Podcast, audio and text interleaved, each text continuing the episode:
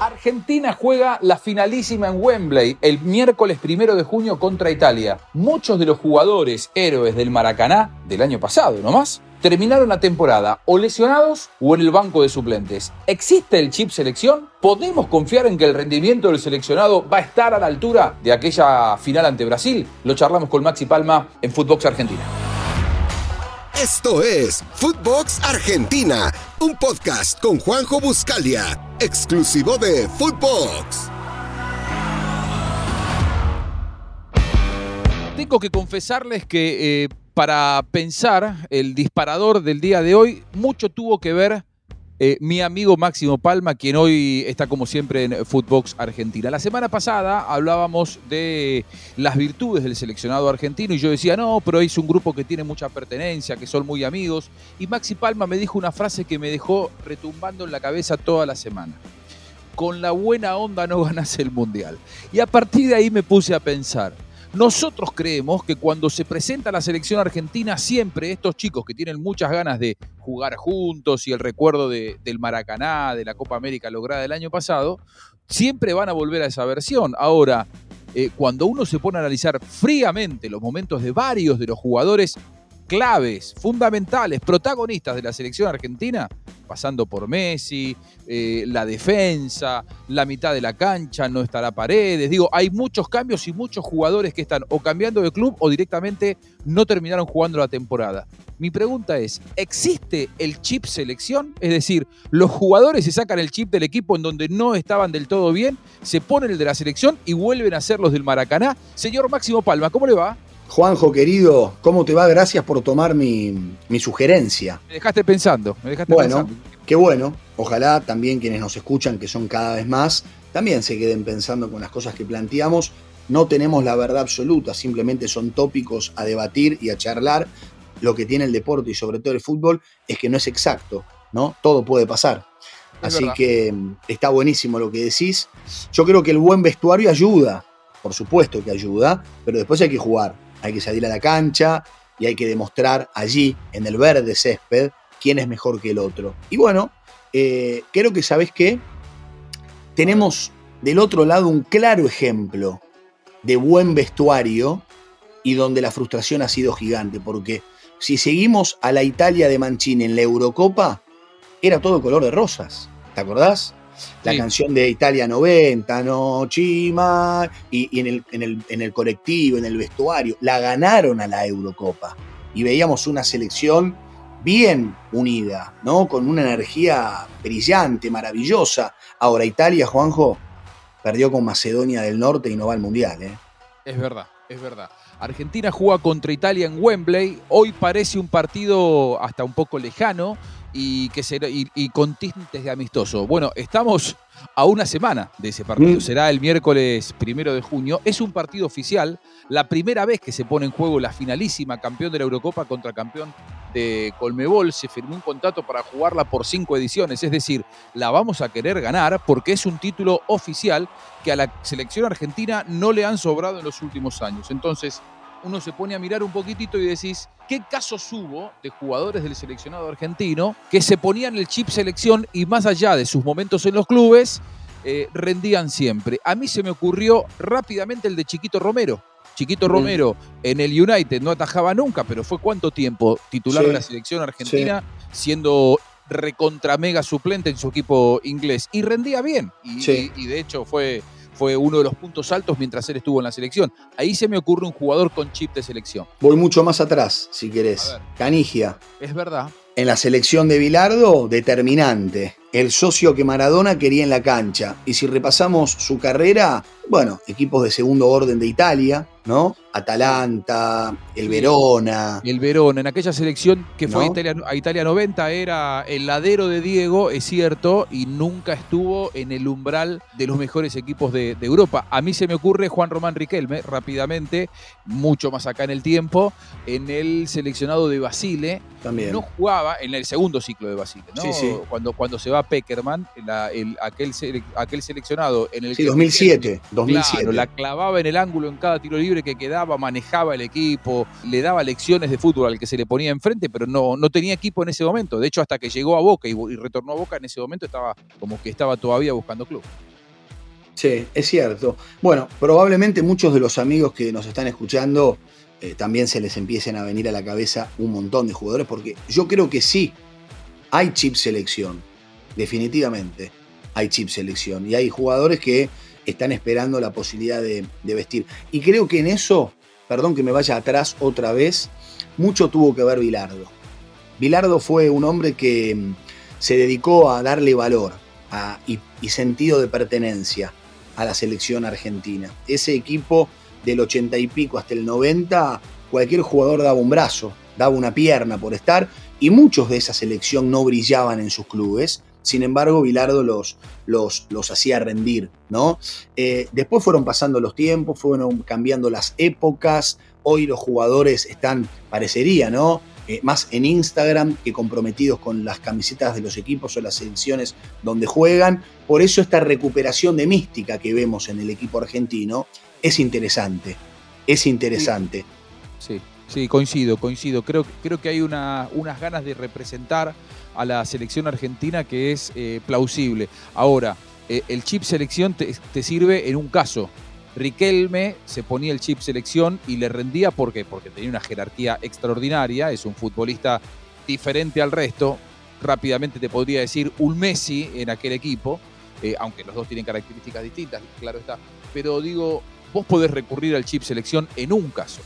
Ahora, cuando vos tenés varios jugadores que no están eh, en su mejor momento en sus equipos y llegan a la selección, no sé si tenés 11 chips selección para repartir en el vestuario. ¿es? ¿Entendés lo que te digo? Sí, claro. Eso sí, sí, sí, me preocupa un poco. Eh, eh, a ver, eh, Dibu Martínez viene atajando, más allá de algún problema en la rodilla, que hay que ver cómo está, aparentemente va recuperándose. El último partido no lo atajó en el Aston Villa, pero no, no tendría problemas. Ahora, en la defensa hay que ver cómo está Molina.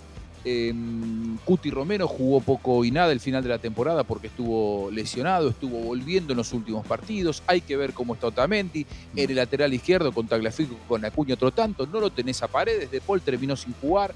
Eh, no, eso me preocupa un poco, ¿no? Bueno, eh, Messi no tuvo para No, no. nada el, el- el mejor semestre. Di María cambiando de club.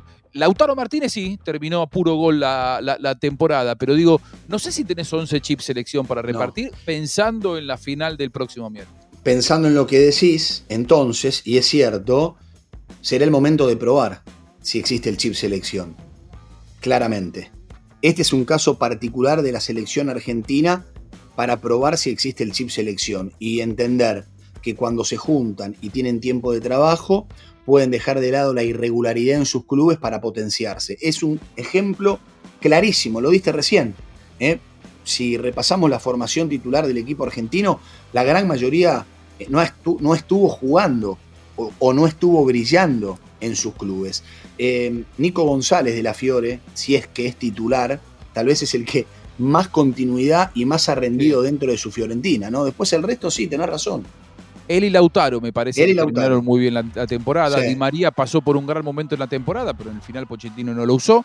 Mm. Eh, Messi inclusive hasta estuvo, ¿te acordás? Con algún dolor de, de- de costillas, algún Sí. inconveniente le- que le impidió jugar, salvo que estuvo en el penúltimo partido. Mm. Pero digo, eh, yo no sé si hay tantos chips selección para repartir. Por suerte Argentina tiene una semana para preparar la final del próximo miércoles primero de junio en Wembley, porque cuando llegue ese partido, más allá de que Italia no vaya al Mundial, es un título oficial, es en Wembley. ¿Sabes lo que es dar una vuelta olímpica en Wembley? Esto no ha pasado. Creo que Argentina nunca en su vida dio una vuelta olímpica oficial en Wembley y lo vas a querer ganar el partido. Por supuesto. Yo creo que esta semana va a ser fundamental para que los jugadores se llenen de esa mística de volver a jugar en equipo, y, pero principalmente eh, recuperar un ritmo que muchos de ellos no han tenido en el final de la temporada. Definitivamente, estoy, estoy de acuerdo con vos. ¿Mm? Eh, y del otro lado, ¿cómo se motiva Italia eliminada del Mundial Mucho para más llegar difícil, a un partido de estas características? ¿no? La verdad que Mancini la tiene más complicada porque está bien, es cierto, insisto, es una copa, es Wembley, pero Argentina tiene ese chip que sabe que en noviembre tiene Qatar. Italia Sí. tiene que esperar la próxima Euro, la próxima Nations League, que al lado de no estar en un mundial por segunda vez consecutiva, no tiene ningún tipo de motivación, ¿no? Igual va con lo Es mejor. Es la reaparición, va con lo mejor, le falta me parece que Lorenzo Insigne y, Mm. y alguno que otro, pero digo, es la reaparición de Italia después de aquel pésimo trago que fue Macedonia del Norte. Mm. Muchos de estos jugadores quedaron señalados por eh, haberle negado la posibilidad por segunda vez consecutiva de, de ir a un mundial a, a Italia. Yo creo que más de uno, para más de uno de ellos, lejos de ser una oportunidad de disfrutar, creo que puede llegar a ser casi un martirio aparecer públicamente. Pero, Total, pero bueno, es un mí- compromiso que tienen que cumplir. Es que mirá, si querés te lo traslado a la Italia pura. Es entrar al Coliseo de Nerón para el seleccionado Verdad. italiano. Es un escarnio público de alguna manera porque no tienen nada que festejar. ¿Qué van a festejar? Yo creo que para la organización, inclusive, no debe haber sido una buena noticia No. que los italianos no, No, estén en- eh, eh, con ganas de festejar absolutamente No, nada. No, no, ni hablar. Ni hablar, Porque ni yo no hablar. creo que vaya masivamente el público italiano, desde Italia hasta, hasta Inglaterra, para ver a un seleccionado que no sé si hoy los representa demasiado. Más allá, el fútbol es así de raro, ¿no? Hace menos de un año ellos fueron campeones de Europa, pero hace menos de que fueron campeones de Europa se quedaron afuera del Mundial. Me da la sensación de que eh, el, el público italiano no debe estar muy feliz con esto que ha pasado en la eliminatoria. Imagínate, Juanjo, que una vez que eh, Adidas sale a comunicar con bombos y platillos que a partir del 2023 va a vestir a la selección italiana.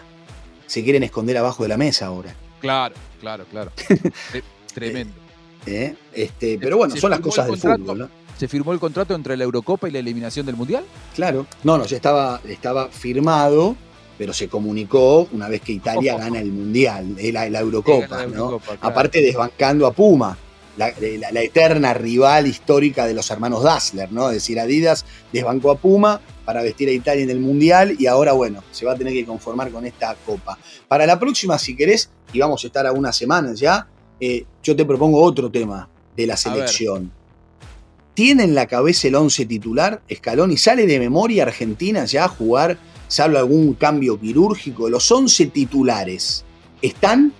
Y yo creo que los 11 titulares deberían estar medianamente. Lo que pasa es que, por ejemplo, del equipo ideal que él tiene, que es con Molina, con Acuña, en los laterales, los centrales son Otamendi y Cuti Romero, el arquero es eh, Dibu Martínez, Lo Celso de Paul los tiene.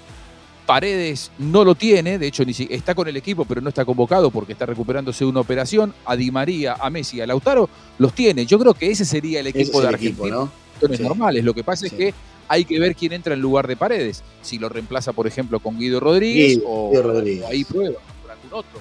Pero Yo me da la Guido. sensación de que es el equipo que sale de memoria del seleccionado argentino. Después hay que ver qué arma para, para el miércoles que viene. Celebro esta mini concentración en Bilbao y le ponemos el foco a tu pregunta ante mi sugerencia. Si realmente entonces esta selección argentina tiene chip ¿eh? y los jugadores que no tienen continuidad en sus equipos pueden cambiarlo y demostrar que nos podemos ilusionar. Yo creo que vos podés tener uno, dos o tres chips. Lo que me preocupa es que no podés repartir 11 chips como si repartieras 11 camisetas antes de salir al terreno de juego. Maxi, abrazo grande. Abrazo, Juanjo. Abrazo. Hoy pasó entonces Maxi Palma. Existe el chip selección para pensar. Se viene la finalísima el próximo primero de junio en Wembley, Argentina-Italia. Vamos a Argentina que hay que ganar un nuevo título internacional. Como siempre, que pase bien. Esto fue Footbox Argentina con Juanjo Buscalia, podcast exclusivo de Footbox.